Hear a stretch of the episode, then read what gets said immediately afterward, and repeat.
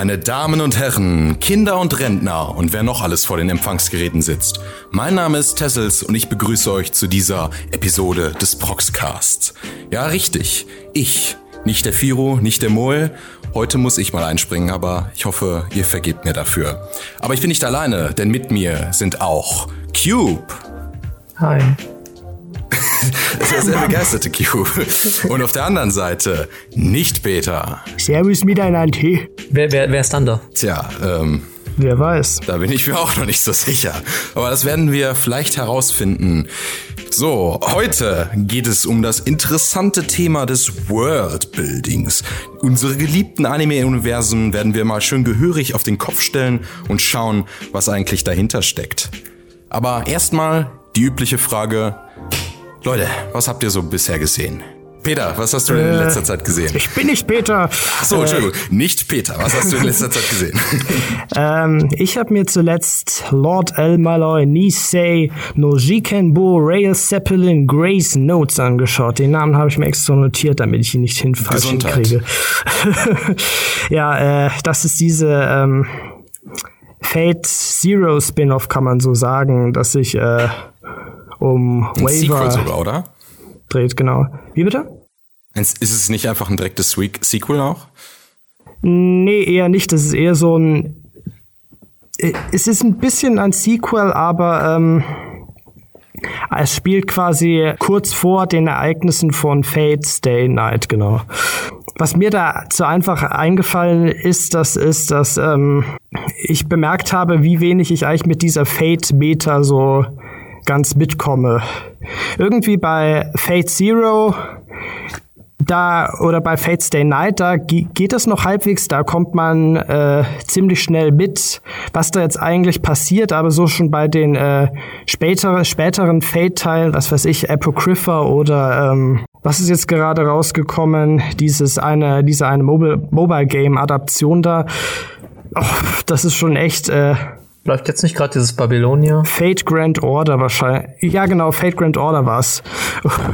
Und äh, dieses äh, Lord El Malloy, das ich jetzt endlich fertig geschaut habe, das ist auch schon so teilweise echt hart an der Grenze, weil die, die, die Idee ist quasi, dass ähm, Waver so als eine Art Detektiv tätig ist und äh, ja, dann verschiedene magische Mysterien versucht zu lösen, so im Stil von einem Who Done It, also ja, wer war der Täter? Aber das Problem ist halt, man rätselt da quasi die ganze Zeit mit dem Anime mit irgendwie ja, was weiß ich, da werden verschiedene episodische Fälle behandelt. Irgendwann wurde, glaube ich, irgendwie so ein Magier-Dude getötet und es gibt drei Verdächtige, von denen jeder irgendwie so ein Motiv hat. Aber dann, wenn man quasi versucht mitzurätseln und versucht äh, herauszufinden, wer denn wirklich der Täter war, dann kommt die Auflösung und dann ist es irgendwie so, ja, aber es war in Wirklichkeit ein magischer Automat, der sich selbstständig gemacht hat und mit Hilfe der Feldlinien einen eigenen Servant beschworen hat und was weiß ich nicht alles. Klingt, klingt eigentlich nach typischem Fate-Bullshit. Womit dann irgendwie so das Konzept ein bisschen über den Haufen geworfen ist, hatte ich so den Eindruck. Klingt nach, das klingt nach BBCs Sherlock Holmes. Man lässt, man lässt den Zuschauer miträtseln, am Ende ist es irgendwas, was er nicht wissen kann. Am Ende wirft man alles über den Haufen, genau.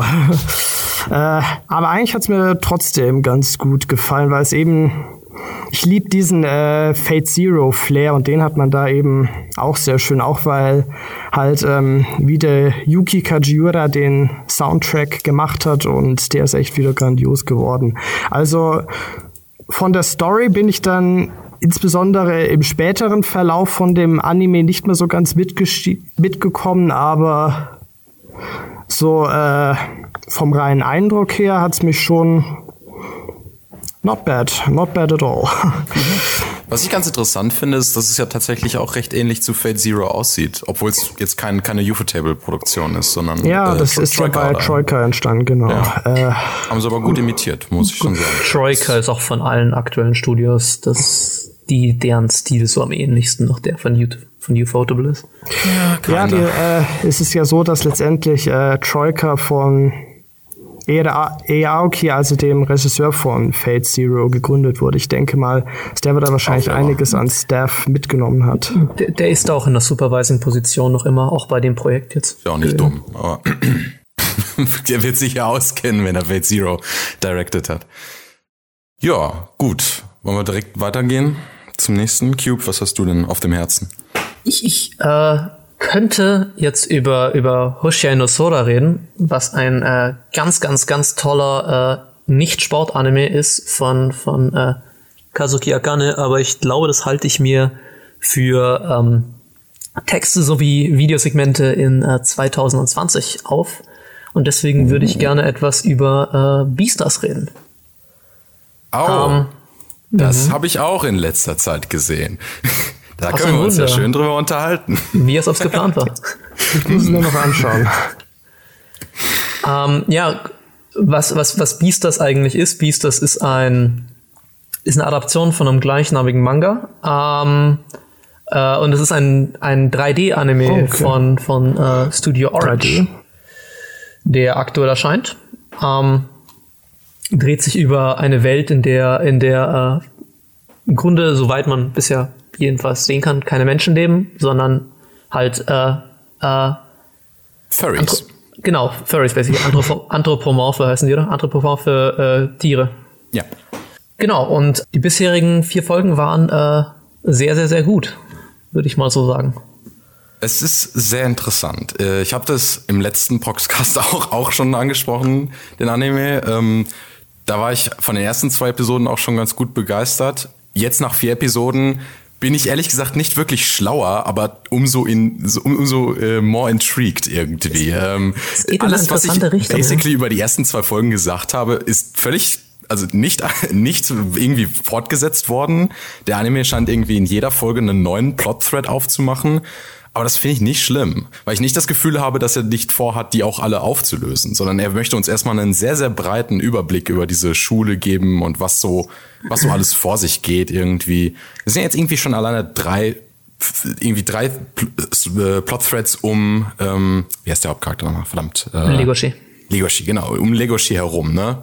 Mhm. Was mit dem Hasen, was hat mit, was hat es mit dem Mord auf sich und was ist seine Beziehung, sag ich mal, zu dem äh, Hirsch-Charakter?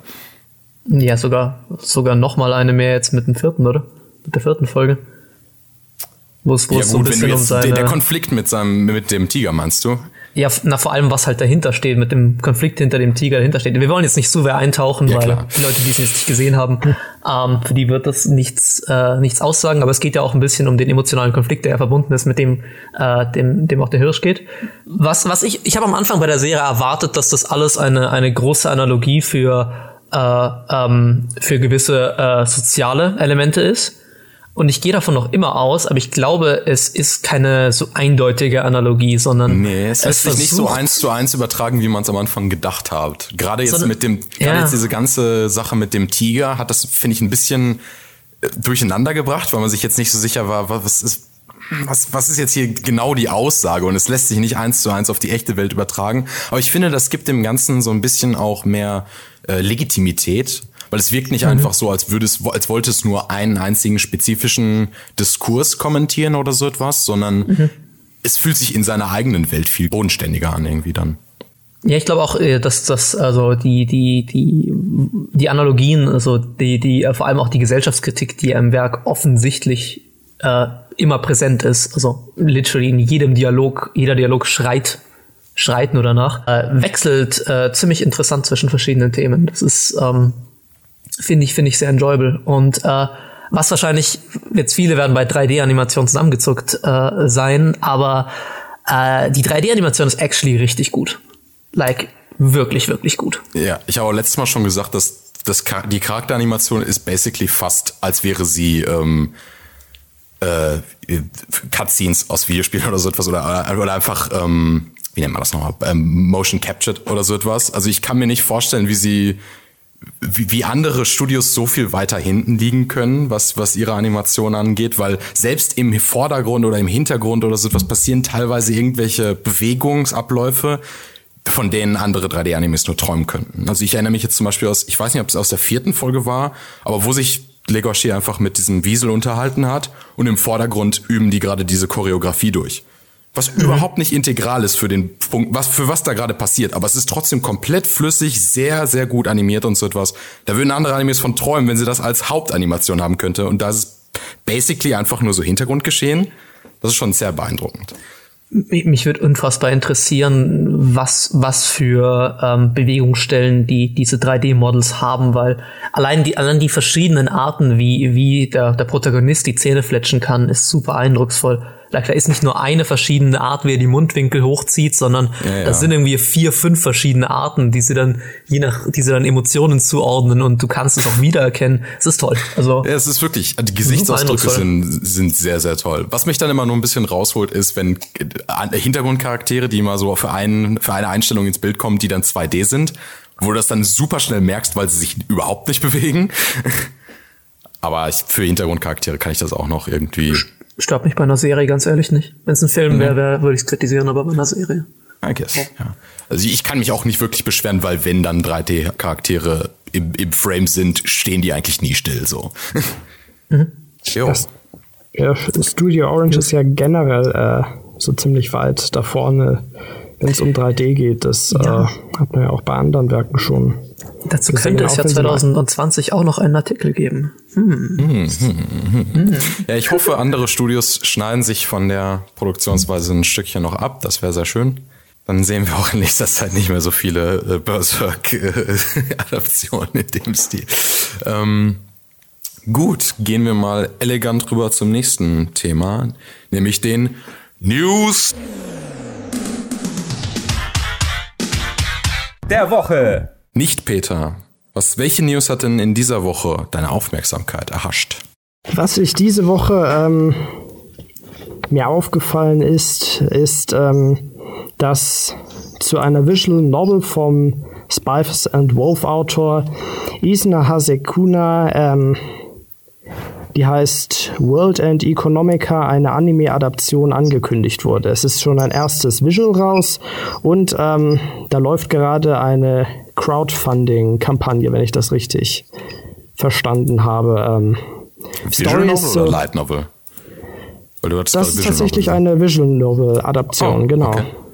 Äh, es ist anscheinend so eine Science-Fiction-Story, bei der es darum geht, grob gesagt darum geht, dass ein äh, Kerl anscheinend irgendwie in die Tiefen des Weltraums aufbrechen möchte und dazu zuerst mal an der Börse anscheinend so eine Art Vermögen sich erzocken will, wenn ich das richtig verstanden habe. Hört sich auf jeden Fall interessant an, da werde ich auf jeden Fall reinschauen. Erscheinungsdatum ist leider noch nicht klar. Finde es immer lustig, wie der Spice and Wolf Manga so, so äh, Borderline ähm, BWL Seminare irgendwie ersetzt, teilweise.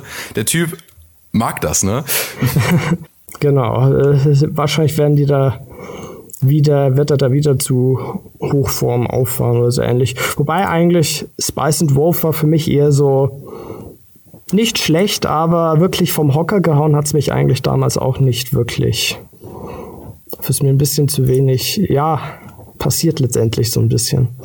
Okay, äh, dann spanne ich hier mal den Thread weiter und rede über etwas, was vielleicht schon etwas älter ist, aber ganz ehrlich, ich finde es trotzdem interessant genug. Ähm, der Trailer zum Eden, zum neuen Netflix Original Anime mit Yasuhiro Irie, dem viele kennen ihn vielleicht von Full Metal Alchemist Brotherhood. Ich habe ihn vor allem für die schöne Adaption von Alien 9 ins Herz geschlossen. Ja, der Trailer für seinen neuen Anime ist jetzt gedroppt und sieht uh, interessant aus, will ich mal sagen. Das CG ist äh, vielleicht so auch wieder der Punkt der Kontroverse. Ich muss ehrlich gesagt loben, dass man auch hier wieder so flüssiges also was heißt flüssiges, aber halt nicht das super choppige CG benutzt, was sonst so benutzt wird. Es sieht wieder mehr aus wie so eine Videospiel-Cutscene. Ich denke mal ne, so 30 FPS in die Richtung. Das Production Design sieht erstaunlicherweise so irgendwie unanime-mäßig aus. Also die Hintergründe sind ja auch oft in diesen CG-Shows entweder, sag ich mal, selbst irgendwelche CG-Render, die man einfach als Bild generiert hat, oder klassische Anime-Hintergründe. Hier sind es so merkwürdig, also stilistisch merkwürdig andere Hintergründe, die zwar 2D sind, aber nicht so wie die typische 2D-Produktion aussieht. Deswegen was, was gut funktioniert, weil, weil es damit dann nicht direkt so den Look von, also mit dem und der Tatsache, dass es nicht versucht, sag ich mal, klassische Framerate zu imitieren, wirkt es generell nicht so wie ein klassisches Anime-Projekt, sondern eher so, es ist auch auf mich so fast schon wie gewirkt wie sowas wie Nino Kuni oder so, also so wie Gameplay in dem Spiel irgendwie aussieht, gefühlt. Auch wenn es das natürlich nicht ist, es ist ein Science-Fiction-Werk und es geht wohl über ein Menschenmädchen, was von Robotern aufgezogen wird und in so einer so einem großen Spiegelcube namens Eden oder so lebt. Prämisse ist jetzt noch nicht so viel äh, darüber hinaus bekannt irgendwie, aber ich bin ein großer Fan von Science Fiction. Ich bin ein großer Fan von Yasuhiro Iries vergangene Arbeit und bin gespannt. Eine Sache, die mir noch komisch aufgefallen ist, die Aspect Ratio, also das, das Seitenverhältnis des Projekts, ist sehr merkwürdig. Also es ist nicht irgendwie 21 zu 9, aber es ist auch nicht 16 zu 9. Es ist irgendwo dazwischen. Und ich habe keine Ahnung, was, was der Grund dahinter sein könnte, gerade wenn es eine Netflix-Produktion ist, die eigentlich ja, nicht für irgendein das, das schwappt jetzt alles vom Live-Action-Bereich rüber. Durch Vielleicht. Bald, bald, bald, haben wir, bald haben wir ein Lars von Trier Anime in 1 zu 1. das hätte ich gar nicht so schlimm, aber ähm, ja, ich kann es mir hier nicht wirklich erklären, außer dass man möchte, dass es auch wieder nicht wie ein klassischer Anime aussieht, I guess. Ich finde es nicht schlimm. Ich habe nichts gegen, gegen experimentelle Aspect Ratios, aber irgendwie sieht es hier sehr willkürlich aus. Mal sehen, was daraus wird. Ich, ich mag, wenn Aspect Ratios so für, für stilistische Elemente genutzt werden, wie zum Beispiel in ähm, Erased, wo ja die alle Vergangenheitsszenen in einer, in einer anderen Aspect Ratio gemacht sind als die Gegenwartsszene. Ja. Außerdem konnte cool. man die Untertitel dann besser lesen. das stimmt, das, ist, das ist auch ein das Vorteil. Ist korrekt, das ist echt korrekt, ja. Ja. Um, ähm, ähm, meine News ist sehr klein. Äh, äh, und zwar ähm, Haikyuu betritt äh, den letzten Arc. Äh, wer Haikyuu nicht kennt, ist ein Volleyball-Manga von, äh, von Haruichi Furudate und äh, jeder, der diesen Manga liest oder auch den, die Anime-Adaption, die vorzüglich Anime-Adaption schaut, äh, wird sich für lange Zeit äh, gefragt haben, wie der Autor die Story beenden wird. Ähm, und allein, dass jetzt überhaupt der finale Arc beginnt, ähm, sagt schon etwas aus, in welche Richtung das, das Ganze jetzt geht vom Ende her. Viel mehr will ich dazu auch gar nicht sagen, weil äh, soll jeder selber äh, erleben. Okay, genug mit dem Scheiß. Jetzt ist es Zeit für den Thementalk. Ja, unser Thema heute, wie man vom sehr kryptischen Titel irgendwie wahrscheinlich sich nicht wirklich direkt denken kann. Wir sprechen über das Worldbuilding. Was ein abstrakter Begriff. Was könnte das alles nur bedeuten? Das Universum ist so weit. Be beziehungsweise vor allem für, für äh, um, um dreht sich das Thema um Aussagen vom Worldbuilding. Also was genau. äh, vor allem im, im Sinne von äh, Gesellschaftskritik und Motiven. Das ist äh, sehr, sehr interessante Faktoren. Ja, die Leute äh, unterschätzen das oftmals wirklich, wie viel im Hintergrund etabliert werden kann. Soll, soll ich ein wenig konzeptionell äh, äh, anfangen? Äh, Gerne. das Ganze. Äh, und zwar, ähm, es gibt verschiedene Möglichkeiten, äh, Sachen wie, ich verwende jetzt einfach mal ähm, Aussagen und Gesellschaftskritik als, als Synonym. Also wenn ich, wenn ich Aussagen meine, meine ich unter anderem Gesellschaftskritik, meine ich unter anderem, äh, wenn ich Aussagen meine, meine ich unter anderem Gesellschaftskritik, meine ich jetzt nicht Dialoge oder so etwas. Und es gibt in, in, in, in Text, Text hierbei als, äh, als Synonym für, für äh, mediales Werk, äh, gibt es verschiedene ähm, Möglichkeiten, diese Aussagen zu machen. Äh, die simpelste Möglichkeit ist, du lässt einfach einen Charakter sagen, was Sache ist. Äh, das wirkt dann oft etwas Pandering, das nehmen Leute nicht so gerne an. Uh, und oder du kannst es auch über die über die Storystruktur uh, vermitteln. Da ist es dann oft das Problem, dass es zu subtil ist. Die Leute bemerken es einfach nicht. Der, der Average-Zuschauer, der nur mit einem Auge zuschaut, bemerkt es gar nicht. Ähm, und es gibt Möglichkeiten, Kombinationen davon zum Laufen zu bringen. Zum Beispiel äh, Yoshihiro Togashi, Autor von Hunter x Hunter, hat macht diese Sache, wo er dir erst etwas über über äh, strukturell über die Narrative äh, erklärt und dann lässt er einen Charakter dir erklären, was er dir gerade erklärt hat. Und das dadurch, dadurch nimmt er dem Ganzen Subtilität, aber er vermittelt auch jedem, was er eben gerade gezeigt hat. Aber die deutlich intuitivere Variante, ähm, vor allem Gesellschaftskritik äh, zu machen, äh, zu, zu präsentieren, ist es, indem man eine Gesellschaft wirklich im Werk darstellt, die dann entweder ähm, als, als Analogie fungiert oder die ziemlich direkt die, diese, diese Kritik äh, involviert.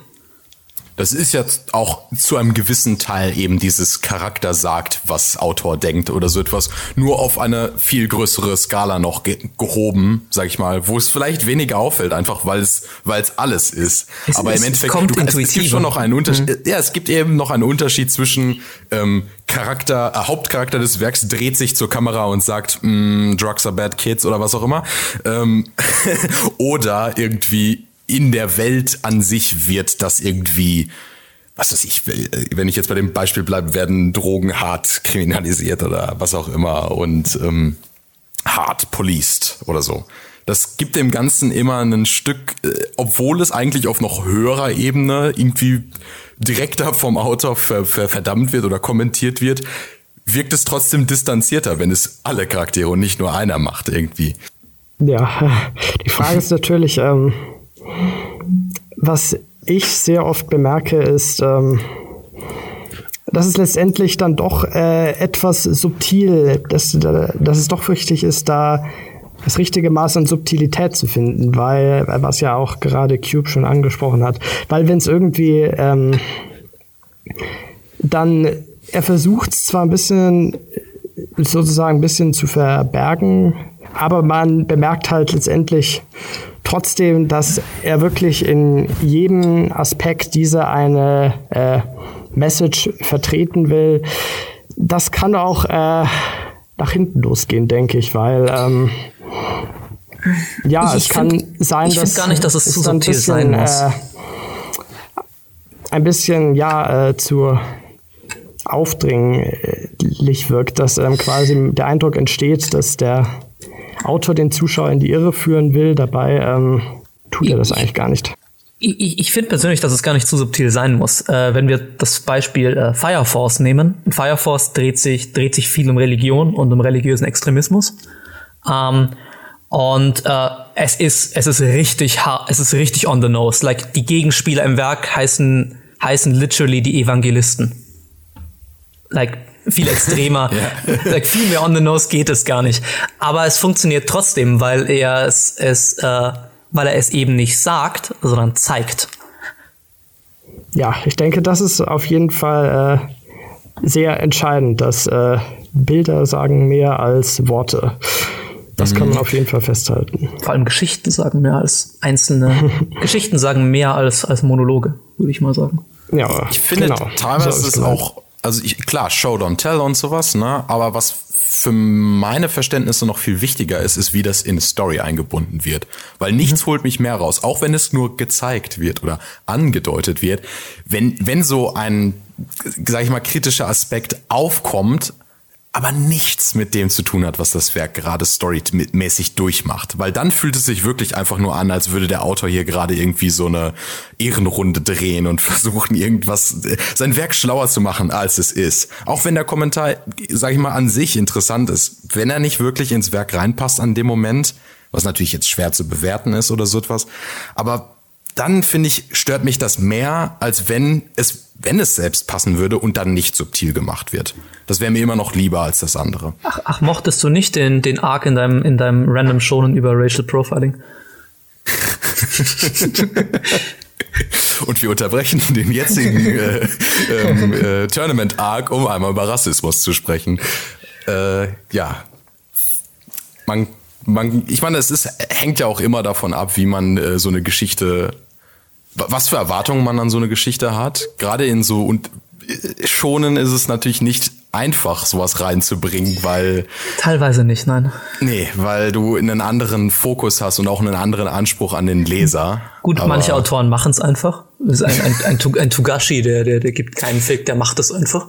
Was, Togashi, Togashi macht das aber auch nicht, äh, sag ich mal, ähm, zimperlich oder so. Der macht, wenn na, er das macht, dann macht er es. Ja, Toga naja, Togashi setzt halt, äh, verkauft halt über 1,5 Millionen Bände pro, wenn er, wenn er mal was macht. Er kann's halt auch, ne? Also das muss ja. man ja auch mal sagen. Ich meine, er kann das halt auch. Und ich kenne aber auch genug ähm, äh, Werke, wo das probiert wird und man denkt, also man hält sich nur so an das Gesicht und ich denke so, hm, you know, das ist ja keine schlechte Aussage, was du hier machen willst, aber warum an diesem Gut. Punkt irgendwie?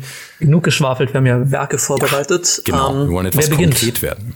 Ich glaube, ich beginne mal nicht, weil bei mir geht's wieder Richtung Schonen. Äh, will nicht Peter beginnen mit seinem Werk.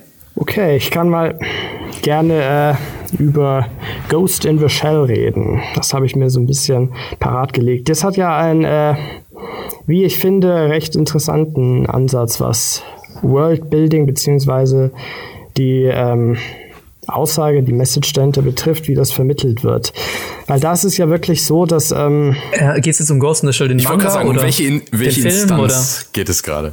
Du hast ja schon im ersten Film mehr oder weniger so, äh, da bist du mehr oder weniger so ins kalte Wasser reingeschmissen und muss dann erstmal versuchen, da den Durchblick zu finden. Ja, was hat es jetzt eigentlich mit diesen Cyberbrains auf sich? Was äh, hat es mit diesen ganzen verschiedenen äh, Regierungsorganisationen? Wie arbeiten die zusammen und äh, was ist das, das Verhältnis zwischen den beiden? Und bei mir war es so, dass ich da am Anfang, als ich quasi diesen Film von Mamoru Oshii quasi das erste Mal geschaut habe, da habe ich noch überhaupt gar nicht wirklich den Durchblick gehabt, auch nicht ähm, wusste ich wusste ich da noch nicht, äh, was er mir eigentlich genau vermitteln will, weil eben äh, ja, mir hat so ein bisschen, äh, weil mir damals einfach der Kontext ein wenig gefehlt hat. Aber dann, sobald man sich äh, diesen Film anschaut und äh, dann quasi ein zweites Mal anschaut und äh, das Muster zeigt sich dann jetzt letztendlich auch bei der Serie, bei Standalone Complex, beziehungsweise auch in gewissem Maße bei dem zweiten Film Innocence, dass man dann äh, mit ein bisschen Abstand davon auf einmal sehr viel genauer durchblickt, ähm, was es damit auf sich hat. Das ist ähm, sich auf diese Idee der technologischen Singularität bezieht. Ähm, die insbesondere damals in den 90ern, 2000er natürlich ähm, mit dem Internet dann natürlich ganz groß im Kommen war. Das heißt, Magst du sie erklären, die Idee der Singularität? Dass ähm, quasi die Grenzen zwischen Mensch und Maschine verschwimmen.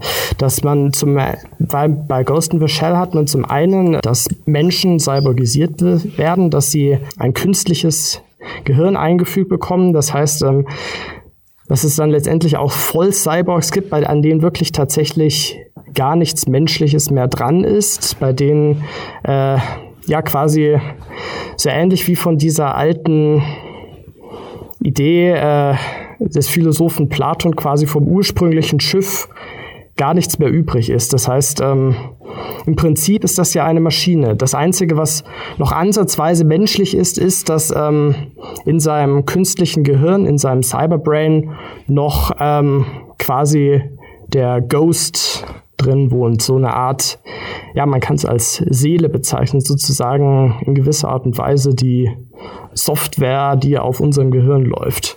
Und dann hat man genau. aber auch auf der anderen Seite, dass ähm, auch die Maschinen quasi immer weiter menschliche Züge annehmen. Das hat man vor allem in der Serie Standalone Complex sehr stark. Das heißt, man hat diese Tachikoma-Roboter ne? ja, genau. mit äh, ihrer künstlichen Intelligenz und die entwickeln alleine dadurch, dass äh, sie äh, verschiedene Eindrücke wahrnehmen und diese Informationen versuchen zu verarbeiten, was ja eigentlich eine Aufgabe ist, die auch ein Computer übernehmen kann. Äh, das ist ja eigentlich insofern nichts Ungewöhnliches, aber dass sie es dann äh, quasi durch dieses ständige Aggregieren von Informationen, dadurch, dass sie ähm, Zusammenhänge suchen, quasi dann auch letztendlich ein eigenes Bewusstsein erlangen, das quasi sich dieser Ghost ähm, Stück für Stück selbst bildet. Das fand ich so ähm, ein sehr also beeindruckendes mhm. Konzept, was die da nahegelegt haben und äh, was ja auch tatsächlich in der Philosophie relevant ist. Und, äh, also zusammenfasst geht es vor allem um, geht's um Menschlichkeit und was ist ein Mensch? vor allem. Genau. Das ist jetzt, äh, genau. Auch was, eine sehr, was, was eine sehr interessante Frage ist und was auch durchaus äh, einige Probleme oder einige, einige äh, soziale Auswirkungen aktuell hat, weil natürlich Ja, die genau. Definition, was ist ein Mensch, auch in der Geschichte ein bisschen äh, unterschiedlich beantwortet wurden. Wenn man mal so darauf anspielt. I see what you did there. Ja, aber natürlich hat man bei Ghost in the Shell auch, äh, wobei das schon wirklich, ähm, du hast Anspiel, äh, es wurde ja hier mal von Anspielungen genannt, die man eigentlich als Zuschauer äh, wahrscheinlich insbesondere im Westen nur sehr schwer wahrscheinlich nachvollziehen kann. Insbesondere bei äh, der zweiten Staffel von dem Ghost in the Shell Anime, von der Anime-Serie Standalone Complex Second Gig, da hat man das wirklich sehr stark, dass da zum Beispiel auf ja sehr viele politische Themen angespielt wird. Zum Beispiel, äh, was insbesondere im Vordergrund steht, ist ähm, das Verhältnis zwischen Japan und den USA. Das ist ja immer so eine Geschichte mit ähm, ja, den dass ähm, die Amerikaner ja immer noch Eindruck, sagen wir es mal so. da ja immer noch Interessen vertreten in Japan, genau, dass sie immer noch äh, da einen gewissen Einfluss in der Politik haben, aber dass natürlich Japan zugleich auch nach Souveränität strebt. Das heißt, es gibt auch immer wieder heute in Japan große Proteste gegen diese ganzen äh, ja, Luftwaffenstützpunkte von den Amis, die da immer noch in Japan quasi ihre, Base, ihre Basen haben, zum Beispiel auf Okinawa. Und da bemerkt man schon wirklich sehr stark, dass, ähm, beziehungsweise wenn man erst einmal diese Thematik verstanden hat, auch äh, um diesen japanischen Pazifismus, der ist ja auch irgendwie so in der japanischen Verfassung und in der Politik gerade sehr umstritten. Und da bemerkt man schon auch, dass Ghost in the Shell darauf viel Bezug nimmt, aber das ist wieder so ein Punkt, ähm, wenn man da nicht wirklich dahinter steigt und sich wirklich mit äh, der Politik in Japan beschäftigt, was ähm, ja für die meisten Zuschauer jetzt hier im Westen vielleicht etwas äh, ungewohnt ist, dann denke ich, dass die Wahrscheinlichkeit relativ gering ist, dass man diese ganzen Anspielungen versteht und weiß, worauf äh, Kenji Kamiyama da hinaus wollte. Es ist ja auch, ähm, also das, worüber du jetzt redest, sind da natürlich dann auch wieder mehr das, das subtile Worldbuilding im Hintergrund. Im Gegensatz zu jetzt, was du vorher benannt hast, mit, mit der äh, Singularität und so etwas. Ja, das ist. Das ist äh, natürlich, äh, das ist, steht schon so im Vordergrund. Das ist eigentlich integral, gerade auch für den ersten Film. Also ich Mhm. könnte mir zumindest nicht vorstellen, den ersten Film davon losgelöst einfach als Actionfilm anzusehen oder so etwas. Das geht schon, das ist schon ein, das, das Hauptthema irgendwie dieses Films. Das ist ja auch das Problem von der Hollywood-Adaption so ein bisschen. Sie hat es ja immer probiert. nicht so, ich wollte gerade sagen, sie geht schon auf das Thema ein. Also sie oder? hat das Thema wenigstens probiert. Sie hat es nur nicht ganz gut umgesetzt, finde ich. Ja. Aber sie hat es probiert wenigstens. Es ist halt einfach schon so ein bisschen peinlich, dass man in den 90ern weiter voraus war, weil der erste Film jetzt, ohne viel zu spoilern, ja praktisch auf einer auf keiner wirklich bewertenden Note oder so etwas endet, sondern einfach es dann passieren lässt und, und, und irgendwie so über das menschliche Erwartungs, äh, über die menschliche Erwartungshaltung so ein bisschen hinausgeht, was ich jetzt von der Hollywood äh, Adaption nicht gehört habe. Man könnte ja fast sagen, dass die Unterschiede der Hollywood-Adaption und der Anime-Adaption selbst in sich politische Statements sind, was unabsichtlich getroffen wurde.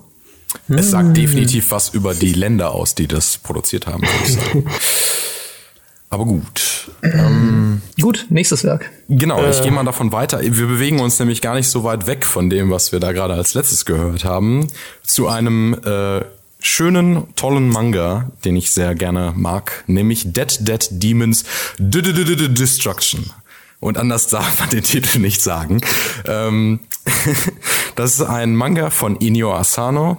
Den kennen einige vielleicht äh, von so ähnlich komischen Werken wie Gute Nacht Pun Pun oder Solanin. Äh, ein recht eigenwilliger Mangaka, der auch äh, nicht, äh, also gesellschaftskritische Themen sind für, sind für ihn nichts Fremdes, sag ich mal. Aber in Dead Dead Demons Destruction hat er da wirklich, finde ich, den Nagel auf den Kopf getroffen. Äh, es geht im Gegensatz zu anderen Werken von ihm etwas abstruser vor sich. Also die meisten seiner Werke sind ja Coming-of-Age-Stories, sehr Slice of Life. Die haben vielleicht einen weirden Aspekt, wie jetzt zum Beispiel das Pun Pun so ein kleines Strichmännchenvogel Vogel ist oder so etwas.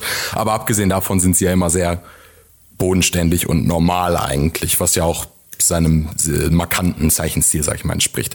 Dead Dead Demons Destruction ist ein Science-Fiction-Werk, was schon mal ungewöhnlich ist. Und es geht um eine Alien-Invasion auf die Erde.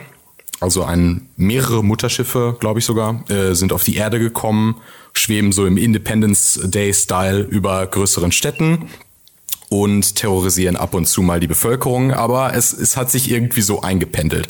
Also es ist schon mehrere Jahre her in dem an dem Zeitpunkt, an dem man im Manga ist und die Menschen sind sich immer noch nicht so wirklich sicher, wie sie damit umgehen soll. Dann gibt es aber noch einen anderen Aspekt, nämlich wie mit den Aliens umgegangen werden soll. Und da wird dann geht das Ganze dann ein bisschen mehr in Richtung äh, District, äh, nee, wie heißt das? Doch District 9, ne?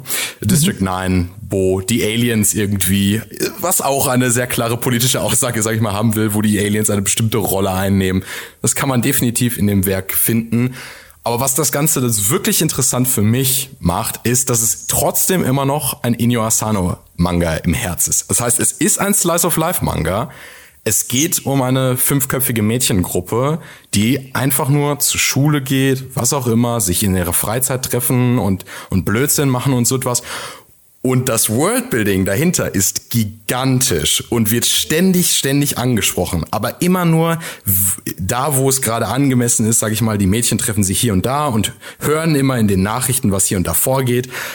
Hier und da ist ein UFO abgestürzt, man bekommt das so mit und in, in typischer Manier weiß Inyo Asano einfach perfekt, wie er das einbinden kann immer, wenn er, was sich zeigt, wie ein Charakter einen Twitter-Feed liest und, und dieser Twitter-Feed einfach eins zu eins so aufgebaut ist, auch wie man sich das vorstellen würde. Also er versteht wirklich was von, von Jugendkultur, ist ja auch selbst jetzt noch nicht so alt, aber ähm, wie die Texte geschrieben sind, wie der Umgang mit Technik ist, wie das die Dynamik zwischen den Mädchen ist, fantastisch, sehr, sehr gut gemacht. Ich kann das echt nur jedem weiterempfehlen. Und man kann da unfassbar viel rauslesen. Also unfassbar viel, was du auch gerade gesagt hast über die, zum Beispiel das Verhältnis von Japan zu anderen Ländern.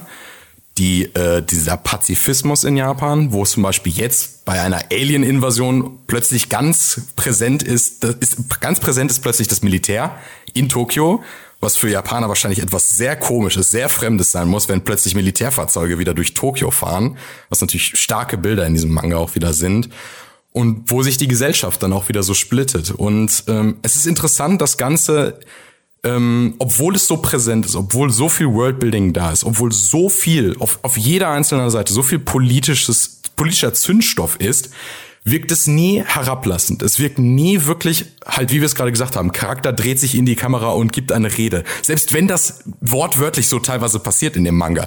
Es wirkt nie wirklich herablassend, weil die Hauptcharaktere immer noch diese fünf Mädchen sind, die eigentlich nichts wirklich damit zu tun haben wollen.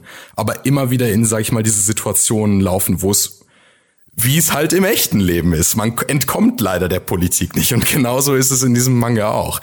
Äh, es gibt äh, unfassbar viel, was man da auch politisch rauslesen kann. Einige Leute habe ich gehört, die das Ganze als Allegorie sehen, zum, zum Beispiel zu, äh, zu Fukushima, zu ähm, äh, Notfallsituationen in Japan, wie das gehandelt wird, Krisenmanagement und was auch immer. Kann ich verstehen, aber es ist so viel mehr und auch nicht nur Japan. Also man kann selbst als Europäer viel, viel mehr da noch mit rausnehmen, was Krisenmanagement angeht, was politische Spaltung, Radikalisierung und so etwas angeht, die Jugendkultur, wie Jugendkultur mit Politik interagiert und so etwas. Es ist eine Menge. Und das alles in einem, in, in einem tatsächlich unterhaltsamen Slice of Life Manga zu verstecken, äh, verstecken sage ich schon, aber zu verbauen, ist eine absolute Heldentat. Da kommt, da kommt Inu Asano aber auch, wer ihn kennt, weiß, kennt seinen Zeichenstil. Wenn nicht, geht einmal auf Google, gibt Inu Asano ein. Das ist ein sehr, sehr eigener Stil. Und das passt unfassbar gut zu dem Werk, weil Worldbuilding heißt in dem Fall auch einfach diese unfassbar großen Bilder, diese detaillierten Hintergründe und was alles in einem Frame vor sich geht. Also ich bin das gar nicht gewohnt, weil bei manchen Mangas oder gerade bei gerade bei Slice of Life oder Gag-Mangas oder so etwas, rast man so durch die Kapitel. Aber hier muss man echt bei jedem Bild manchmal so ein bisschen stocken bleiben und das auf sich wirken lassen und zu überlegen, was bedeutet diese Situation für mich und für die Charaktere auch. Eine dicke Empfehlung von mir. Ihr seid jetzt gar nicht, ich habe mich jetzt hier meinen Monolog führen lassen. Ja, ich, ich kann leider ähm, nichts, nicht, nicht viel zu sagen zu dem Werk, weil ich es nicht gelesen habe. Ähm, ich ja. auch nicht. Was ähm, wahrscheinlich den meisten Leuten so geht bei dem Werk, ja. was, was etwas schade ist. Er hat, äh, Inyo, hat eine, Inyo, Inyo Asano hat nie wirklich, hat nie wirklich äh, viel, ähm, ich meine, der hat sehr populäre Mangas, aber er, der mhm. hat nie, hat nie Anime-Adaptionen von seinen Mangas bekommen, was mich sehr wundert. Es ist, glaube ich, einfach schwer, seinen Stil in einem Anime festzuhalten. Was bei Dead Demon's Destruction vielleicht sogar besser geht, weil die Charakterdesigns nicht so realistisch gehalten sind, sondern etwas comichafter. Es ist auch etwas simpler. Es ist der einzige Inyo Asana Manga, der im Deutschen nicht in diesem Großformat erschienen ist, sondern im normalen klassischen Manga-Format. Wer jetzt übrigens zugehört hat und auf einmal voll heiß ist auf den Manga, gibt's im Deutschen übersetzt und das ist eine der besten Übersetzungen, die es gibt. Das werde ich jetzt einfach mal sagen. Ah, Manche Leute sehen das ja, es ist Tokyo Pop. Äh, manche Leute sehen das ganz anders. Manche Leute werden vielleicht so ein bisschen cringen, wenn sie die Dialoge sehen und dann denken, äh, hier, hier der 30-jährige Japaner, der versucht zu ermitteln, wie äh, Mittelschulschüler oder Highschool-Schüler sprechen oder so etwas. Aber ich finde es sehr geschmackvoll. Ich finde es wirklich ich weiß nicht, wie viel davon tatsächlich sogar noch Lost in Translation ist, aber selbst die deutsche Übersetzung bringt noch so viel Flair rüber, so viel, äh, wie, wie hast, wir haben es noch genannt? Je. Je. da steckt das wirklich äh, eine Menge. Ich muss teilweise einfach über den Dialog lachen. Gerade äh, Oran oder Ontan ist eine der Hauptcharakterinnen, die die einfach einen, einen Platz in meinem Herzen gefunden hat, weil sie ist so ein ironic Shitposter der es wirklich auslebt. Also alles, was sie aus ihrem Mund loslässt oder so, ist einfach unter zehn Ebenen von Ironie begraben und es ist fantastisch. Also wenn man gerade für den Dialog, wenn nicht für den politischen Kommentar, alleine für den Dialog, für so Sachen wie ähm, was war das noch irgendwie ähm, junge Menschen sollten sich nicht für die Liebe entscheiden, sondern bis an das Ende ihres Lebens äh, furios masturbieren oder so etwas. Sowas, jedes Panel kommt so ein Spruch von ihr. Es ist fantastisch. Give it a shot. Gut, nachdem dieses etwas speziellere Werk jetzt kam, kam kommt von mir jetzt wieder absoluter Mainstream-Shit. Ähm, und zwar äh, My Hero Academia. Ein, ein ähm, ein Anime, der von seiner reinen Story-Ebene oder der von der von äh, einer seiner beiden Storystränge jedenfalls, nämlich die, nämlich der Deko-Storystrang, gar nicht so speziell ist. Ist eigentlich ein recht klassischer Shonen, aber äh, das, der Trick bei My Academia ist, dass es einen äh, einen zweiten Storystrang hat, der sich ähm, der sich ganz explizit um die um die Gesellschaft in dem Werk dreht. Und wir haben schon mal grundsätzlich das Setup, wo du ja äh, diese am, gerade am Anfang immer wieder wiederholte äh, äh, Line hast. Um, um welchen Arc geht es jetzt gerade? Sorry, ich habe ein bisschen. Es geht gerade geht's um den Setup. Also ähm, einfach nur die Prämisse an sich ist bereits schon gesellschaftskritische Natur. Ach so. Ähm, da, wie, wie, wie am Anfang immer wieder äh, wiederholt wird, ich glaube sogar die, ich glaube im Anime ist es sogar die allererste Dialogzeile, wenn ich mich nicht ganz irre. Ähm, und zwar, äh, Menschen sind nicht gleich kreiert. Men, äh, men are not created equal.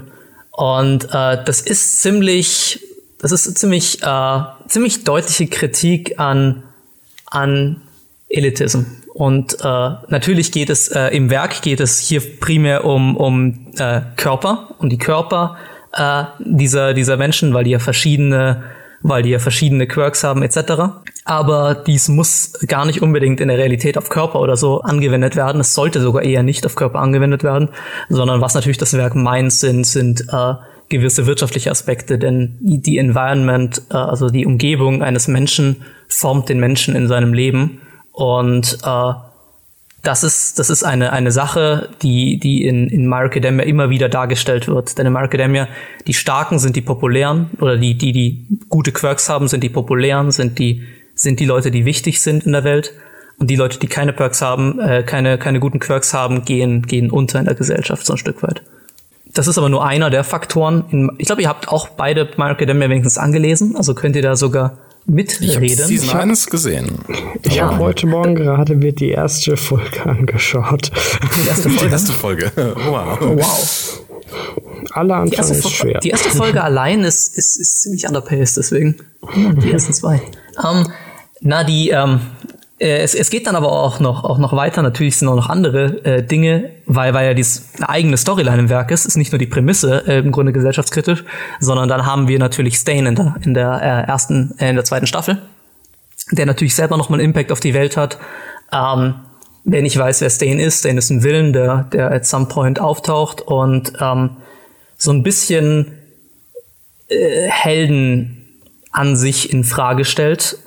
Sagt halt, okay, äh, Helden, dadurch, dass Helden ein, ein, ein Beruf ist, sind nicht wirklich ähm, ehrlich, sondern machen es primär aus, äh, sondern nutzen sozusagen ihr, ihren, ihren Stand aus in der Gesellschaft, ähm, um, um Geld zu generieren. Und das ist etwas, was wir immer wieder, gerade dieses ganze ähm, Consumerism ist etwas, was wir immer und immer und immer wieder in My Academia sehen. Es gibt es gibt äh, like literally der die Rückseite vom ersten vom ersten äh, Manga-Band ist eine, ist eine Shampoo-Werbung, glaube ich. Ist eine In-Universe Shampoo-Werbung. Also das haben wir immer und immer wieder. Es ist so, geht so ein bisschen Richtung Tiger and Bunny, wenn ihr das gesehen habt.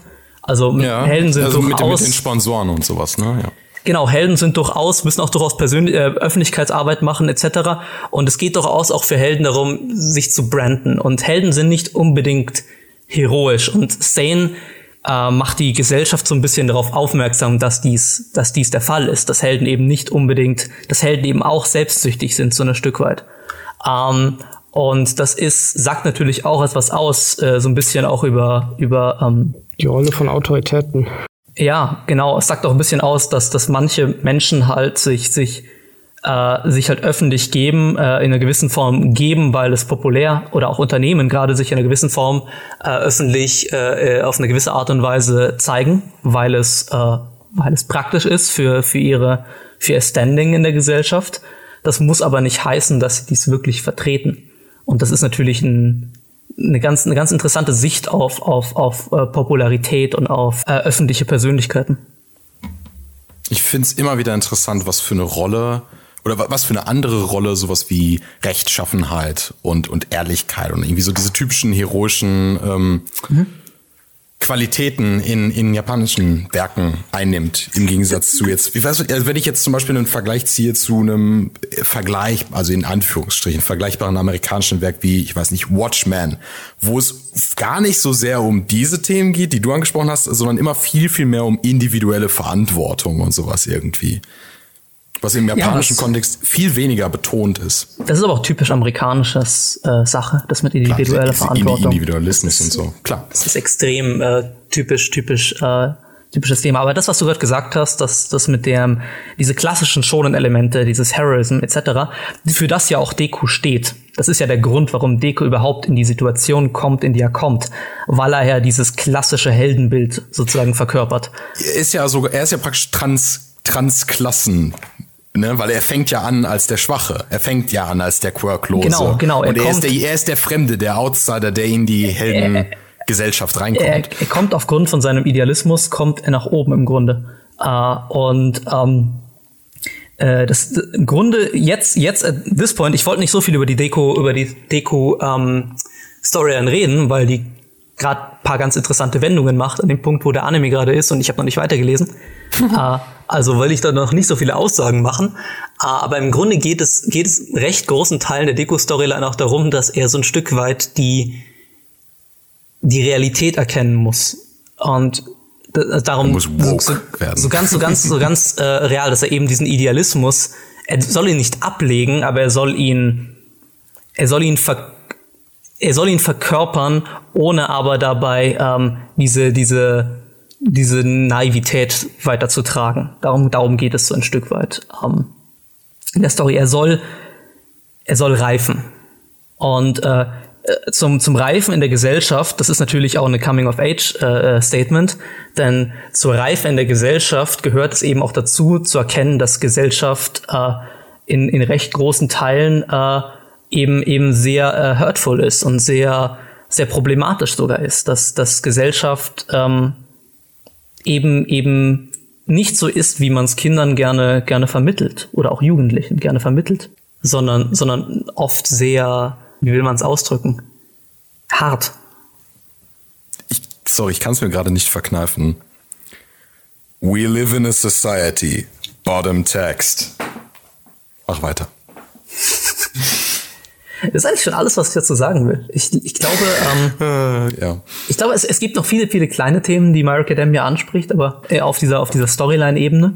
Und die besten Momente in My Academia sind die, wo eben die, diese zwei Ebenen zusammenkommen äh, von, von Gesellschaft und äh, Oh, ich glaube, das sind in, in, in, in, jedem Werk. Also ich finde auch, also die besten Momente in, in, in Dead, Dead Demon's Destruction, auch wenn der Dialog und der Slice of Life gut mhm. ist, sind natürlich, wenn diese gewaltige Storyline im Hintergrund, wenn wenn Fragen um Militarismus und Radikalisierung, was immer mehr im Hintergrund in Nachrichten, in mhm. Politikerreden und so etwas gemacht wird, wenn das plötzlich ganz präsent im Leben der, der Charaktere wird, ohne jetzt zu viel zu spoilern, tritt zum Beispiel etwas später oder naja, zumindest nach drei Volumes oder so im Manga eine Stelle auf, wo einer der Charaktere verunglückt, sag ich mal, und dann plötzlich ähm, ihr, ihr Schicksal politisiert wird von der Gesellschaft um, um sie herum. Und sie ist plötzlich, plötzlich sieht man ihr Gesicht auf Schildern, die sagen, Aliens raus, äh, Japan muss sich verteidigen und, und, und die Superwaffe bauen, äh, nuked das, das Raumschiff oder so etwas. Und du siehst ihren Namen plötzlich in den Nachrichten und du weißt, dass sie gar nichts damit zu tun hast.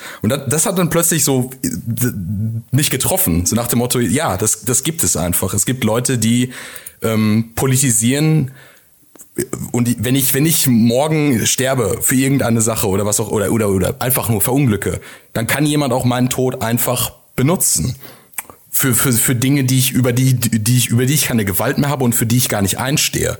Und wenn, mhm. wenn da so der der das Worldbuilding und die bis dahin eigentlich fast getrennte äh, Storyline aufeinandertreffen, dann ist das so stark. Das ist so ein starker Moment, finde ich. Ja, das ist dann extrem. Uh, um noch vielleicht was Spezifisches uh, zu erwähnen, will ich noch uh, die, die, vielleicht die erste Folge von der gerade laufenden vierten Staffel erwähnen. Wenn ihr es nicht wisst, die, die, die Staffeln, jede, jede Folgestaffel Mark Academy hat immer eine, eine Art Recap-Folge am Anfang, wo sie im Grunde in einer, in einer Original-Sequenz ähm, sozusagen die letzte Staffel so ein bisschen recappen. und ich, ich hoffe, es ist original, sonst erzähle ich Scheiße und dann ist es auch ein Manga, wobei mich das auch nicht so wundern würde, wenn es im Manga wäre. Wobei es fühlt sich nicht an, als ob es im Manga wäre. Aber Koya Korikoshi könnte sowas schreiben. Ähm, und zwar in der vierten äh, äh, Staffel machen sie so ein Stück weit ein Fake-Out äh, auf den Impact von, von Presse und von Medien. Ähm, in dem da, äh, in dem sich ein, ein, ein Reporter sozusagen auf die, auf die Suche nach dem Nachfolger von All Might macht und ähm, äh, falls er, sagen wir mal so, ich will jetzt nicht so viel spoilern, aber falls er gewisse, falls er sich entscheiden würde, gewisse Sachen so zu machen, wie es, wie es in der Presse üblich ist, was er dann nicht tut, weil es die Story ziemlich hart brechen würde, dann würden gewisse recht wichtige Charaktere mit hoher Wahrscheinlichkeit ziemlich schnell sterben. Oh, okay. Und das ist, äh, Stakes, es ist ein sehr, sehr interessanter Fake-Out, weil er sehr viele Aussagen macht. Am Ende macht das Werk nicht, weil es natürlich, ich glaube jedenfalls ein Original-Segment ist ähm, und äh, die Story in eine andere Richtung weitergeht. Aber überhaupt, dass es, dass es in Aussicht gestellt wird, dass der Zuschauer für eine wenigstens ein paar Minuten in dem Glauben gelassen wird, dass das passieren wird, ist super interessant. Aber am Ende muss es natürlich dann wieder irgendwie auf den Anime passen. Also Quatsch, auf den, auf den, auf den Manga passen. Du meinst das Original-Segment? Im Sinne von, sie können es nicht durchziehen, weil am Ende müssen sie natürlich wieder zu der normalen Storyline zurückkehren. Sie, sie, sie, können, sie, sie, können es nicht durchziehen, weil es, jedenfalls glaube ich, das Original ist. Ich könnte jetzt nachschauen, aber ich will jetzt nicht beim Podcast äh, blättern, herum, herumblättern äh, in, in Manga-Bänden, die, die hier neben mir stehen. Ähm, aber ähm, Same. die, die äh, sagen wir mal so, wenn Horikoshi so etwas, ich könnte mir vorstellen, dass Horikoshi so etwas schreibt. Weil Horikoshi hat schon in mehreren Stellen in, in Sachen, die definitiv nicht original waren, sondern in Sachen, die auch im Manga so waren, äh, die Presse für genau so etwas, ähm, für genau so etwas kritisiert. Like, äh, ich glaube, es war in der dritten Staffel, äh, wird, wird äh, verwenden, dringt die Presse in, in, in abgesperrte Gebiete rein um, um, um eben äh, Stories draus zu machen und verschafft so mit, mit äh, Leuten, Leuten Einlass, die dort nicht sein sollten. aus Versehen. Und das ist auch in sich wieder eine Kritik. Also er ist, äh, Horikoshi ist definitiv, äh, gerade was ja auch super zum Thema Popularität und so passt, weil ja natürlich Medien und Presse da auch eine wichtige Rolle äh, damit spielen. Aber der ist durchaus sehr, sehr kritisch, was sowas angeht. Ich meine, das geht ja auch Hand in Hand mit der Kritik, die er an, ich sag mal, populären Figuren und, Genau, ja. und Fankultur und sowas hat. Exakt, ja. Ja, Auch Fankultur ist wieder ein ganz anderes, riesiges Thema in, in My Academia, auf was ich jetzt nicht eingehen will, was nicht da passt, aber da ist gerade der Anime ziemlich, ziemlich gut drin. Oh, okay. ähm, Aber das kritisiert er auch schon vorher insofern. haben wir noch was zu sagen? Was mich jetzt noch interessieren würde, ähm, wir haben ja das Thema Worldbuilding auch so ein wenig. Was wäre, und wir haben da gegenüber gestellt, ähm, ein subtiler Ansatz gegenüber einem weniger subtilen Ansatz. Was würdest du denn sagen, ist bei My Hero Academia, welchen Ansatz verfolgt dieses Werk eher? Äh, ich finde persönlich, ähm, hm, ich finde ich find viele Sachen in My Academia sind Analogien. Also die Sachen, die Analogien sind, sind, äh, sind natürlich wenig subtil. Also vor allem dieses ganze Elitism und sowas. Die, diese ganze Storyline ist, ist, ist äh, Bullshit, nicht wenig subtil. Diese, die ist ziemlich subtil. Also wenn du nicht drüber nachdenkst. Sie ist jetzt nicht so subtil wie, wie, wie manche andere Dinge in anderen Werken, aber du musst schon ein bisschen drüber nachdenken, was er da sagen will. Aber Popularität, die Popularitätssachen, ist teilweise on the nose. Ich würde aber schon sagen, es ist eher die subtilere Richtung, weil er einfach nicht so viel machen kann, weil es ein Schonen ist. Also die wirklich härteren Aussagen, die er trifft, die er durchaus trifft im Werk, ähm, die sind etwas äh, versteckter. auch immer, so sage ich mal, seine Analogien zwischen einer oder äh, hinter einer Alternative äh, Society zu verstecken, macht es automatisch irgendwie eleganter. Ich sag mal so diese, diesen Klassenkonflikt ähm, hinter ähm, Quirks und tatsächlichen übermenschlichen Fähigkeiten zu verstecken, ist natürlich schon eine gewisse Art, das, damit macht man es schon automatisch subtiler, sag ich mal, und nicht so on the nose. Da kann man auch mal mehr wirklich polemisch werden im Werk, ohne dass es direkt ähm, den, den Leser jetzt komplett rausschmeißt oder so etwas. Ich muss Ja. zugeben, Ist, ist, ist bei, bei, bei Dead Demon auch nicht anders. Weil im Endeffekt, klar, ne, es geht um Aliens und so etwas, aber eigentlich ja nicht. Ne? Also, das ist ja auch wieder eine, eine, eine, eine Ebene der Abstraktion. Weil Wa- was- was es ist super ja. on the nose, Genau. super polemisch und so etwas. Und wenn dann, was ich, ich meine, es gibt hier eine Seite, wo irgendwie Soldaten miteinander sprechen und sagen, wir können nicht zu viele Aliens töten, weil sonst wird die Kriegsmaschinerie äh, kommt ins Stocken und und Japan verdient Geld mit dem Export von Waffen und was auch immer. Und du denkst dir so unfassbar loaded, aber wenigstens ist es noch, sag ich mal, hinter dieser Abstraktion, dass sie Aliens damit töten. So, weißt du? Ähm, okay. Äh, Was, was definitiv dafür spricht, dass das Leute, es ist recht subtil ist My Academia, ist, glaube ich, dass die meisten Leute es nicht erkennen. Und das, das, das habe ich, wenn ich mir so Mainstream-Diskussionen äh, über, über My Academia durchlese, auf, auf äh, Twitter und gewissen anderen Plattformen, äh, oder Proxer, braucht man jetzt nicht andere Plattformen promoten, ähm, dann äh, kommt mir immer vor, dass, dass, dass viele Leute äh, My Academia, diese Ebene von My Academia überhaupt nicht, überhaupt nicht sehen, überhaupt nicht wahrnehmen und eher, eher die Dekus persönlichen Weg, diese Battle-Shonen-Ebene wahrnehmen. Die natürlich das auch ist aber auch, das, ist, also aber das hängt natürlich jetzt auch davon ab, dass es ein Shonen ist. Ne? Es hat eine andere Zuschauerschaft, eine andere Leserschaft Ja. als jetzt Ghost in the Shell oder sowas. ähm, das ist, das ist ja auch Absicht. Ich meine, es ist ja nicht so, dass Horikoshi, äh, dass Horikoshi das nicht, nicht einen absichtlich als hat. Genau, ja. Es ist ja nicht so, dass, dass, dass, dass irgendwie, dass, dass er unbedingt da, ich meine, er hätte auch einen Seinen schreiben können. Ist jetzt nicht so, dass Shueisha nicht auch Seinen- Seinen-Magazine hätte. Oder wenn er, oder jetzt auch zu einem anderen Publisher gehen können. Äh, also, ähm, das war schon eine ganz, ganz, ganz ähm, intentional decision, dass er da einen Shonen schreibt. ich ich, ich meine, ich finde es auch nicht verkehrt, weil ich meine, so, so politischer Kommentar gehört auch in Shonen rein. Da mag es Leute geben, die sagen, "Rrr, äh, haltet mir die Politik aus meinen, was auch immer, Werken raus oder so etwas. Aber dann Aber es ist natürlich unf dann wäre auch, äh, dann hätte sowas wie Full Metal Alchemist bestimmt nicht gegeben. Ja, absolut. Also ich finde, das ist absolut essentiell und man sollte den Lesern auch nie zu wenig zutrauen. Also selbst wenn sie es Ja. vielleicht jetzt nicht so direkt sagen wie du, glaube ich schon, dass äh, ein gewisser Anteil der Leser das bemerkt hat, diese Allegorie. Auch vielleicht nicht in dem Maße und vielleicht können sie es nicht genauso ausdrücken, aber wenigstens äh, unterschwellig haben sie das bemerkt, finde ich. Ich denke, das ist auch äh, bei Worldbuilding ein ganz wichtiger Punkt, dass ähm, es wichtig ist, dass man quasi dem Zuschauer wirklich zutraut, dass er, ähm, dass man ihm verschiedene Häppchen zuspielt, dass man ihm äh, ja vielleicht verschiedene Szenen aus Nachrichten zeigt, in ganz verschiedenen Zusammenhängen, meinetwegen, in äh, einem vollkommen verschiedenen Kontexten, auch zu ganz anderen Themen, dass man es dann quasi dem Zuschauer selbst zutraut, dass er mit seiner Intelligenz diese verschiedenen Häppchen dann quasi so ähm, ja, dass der da den roten Faden findet und dass der dann Stück für Stück immer weiter versteht, ähm, worum es geht, wie die Welt aufgebaut ist und äh, was da dahinter steckt. Das heißt, ähm, dass man quasi den Zuschauer ernst nimmt, das ist meiner Meinung nach äh, essentiell dafür, dass so ein gutes Storytelling wirklich funktionieren kann.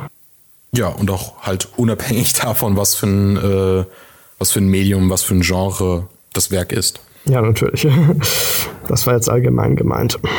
Ja, das war ja nur das, was ich gerade gesagt hatte, Martin. Gut. Haben wir noch irgendwas zu sagen zu dem Thema? Hm. Also ich könnte bestimmt noch ein paar Stunden weiterreden, aber, aber ich glaube, wir belassen es mal dabei. Belassen wir es mal bei, bei, bei dem. Äh, du willst noch abmoderieren, Alex. Ich will jetzt nicht Möchte wieder deinen Podcast klauen, wie immer. Wie, mein, meinen Podcast. Deinen Podcast, den du den Ich du bin der Moderator. Hast. Es gibt niemand anderen. Ja, ich hoffe, ihr hattet auch diesmal wieder schön Spaß, uns dabei zuzuhören und ein paar Ideen hier vielleicht mitgenommen, ein paar äh, Anreize bekommen, auch über andere Anime nachzudenken in dem Maße. Schreibt es uns doch in die Kommentare, wenn euch ein Geistesblitz währenddessen gekommen ist. Ansonsten sehen wir uns wieder in zwei Wochen. Bye bye!